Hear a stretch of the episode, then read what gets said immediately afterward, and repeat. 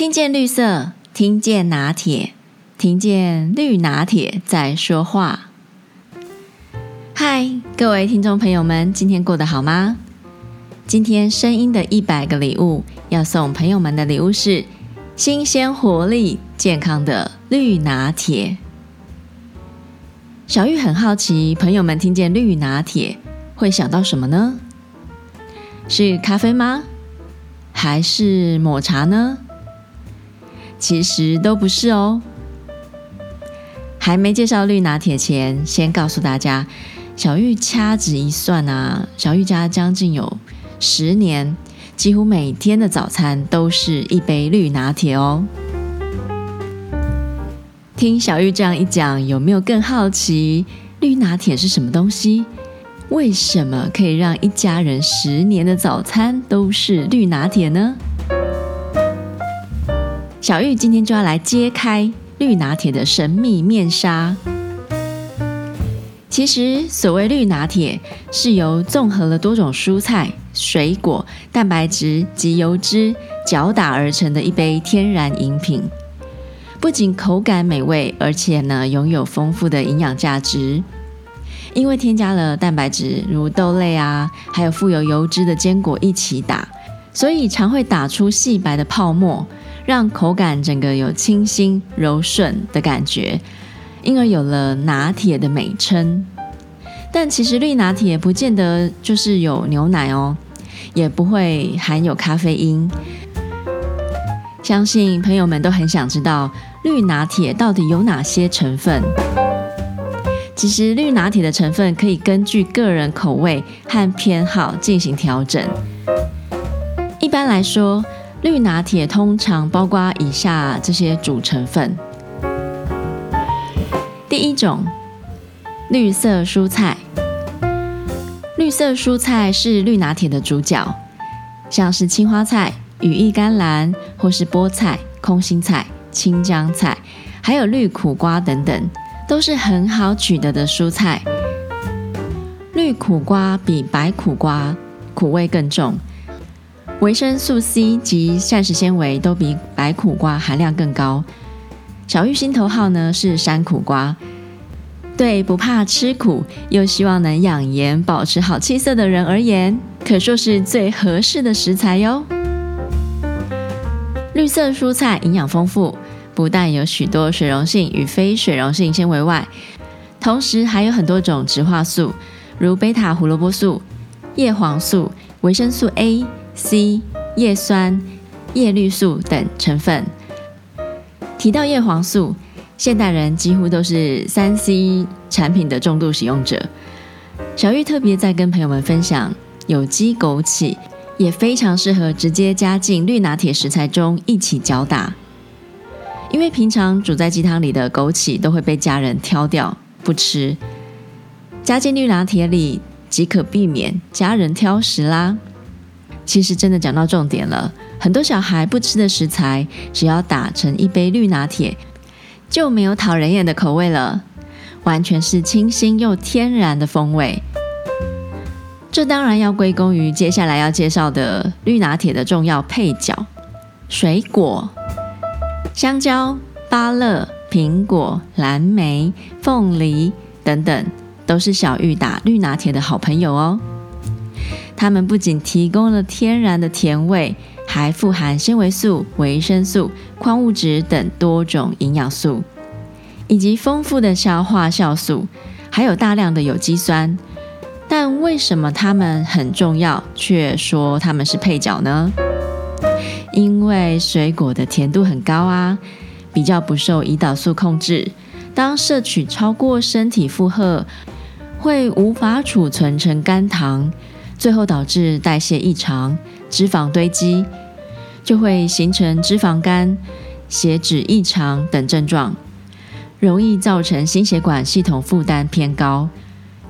因此，建议有减脂需求和血糖比较高的朋友们，可以改用蔬菜和水果比例二比一的方式制作绿拿铁，不仅能让血糖不会快速飙升，也能减少脂肪堆积，并摄取足够蔬菜量哦。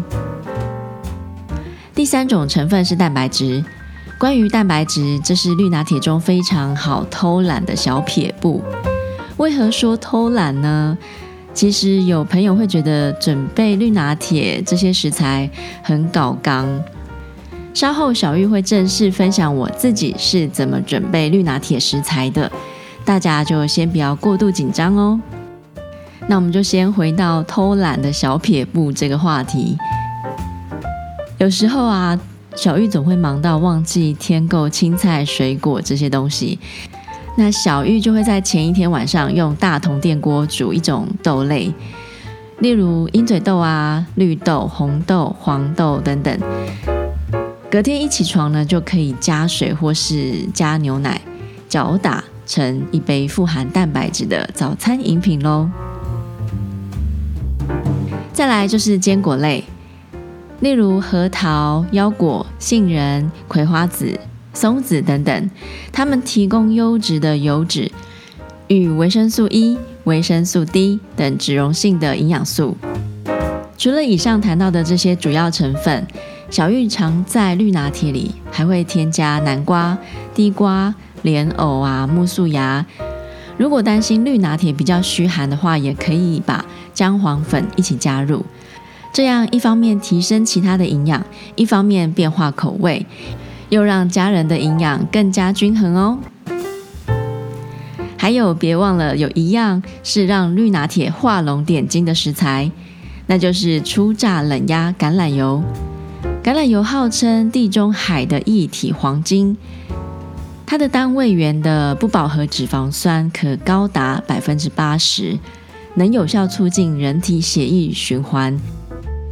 除此之外，还有降低血压、降低胆固醇、预防癌症等功效。加在绿拿铁中直接饮用，不仅为营养加很多分，还让绿拿铁变得更顺口哦。再来要介绍绿拿铁的制作方法了。绿拿铁的制作过程其实非常简单，只需要将各种准备好的食材。注意哦，并不是小玉刚刚介绍的所有食材每天都要加哦，是一天只要准备一大把绿色蔬菜和几种其他的食材就好了。小玉是每天轮流添加几种不同的食材，放入搅拌机中搅打至完全混合均匀就可以了。建议可以选用转速比较快的搅拌机，这样打出来的绿拿铁呢会更加顺口。家人的接受度就会更高哦。如果是单身的话呢，或是顶客族的朋友们，对于一次处理一大堆的食材又喝不完很浪费这个问题，小玉也为你想到方法了。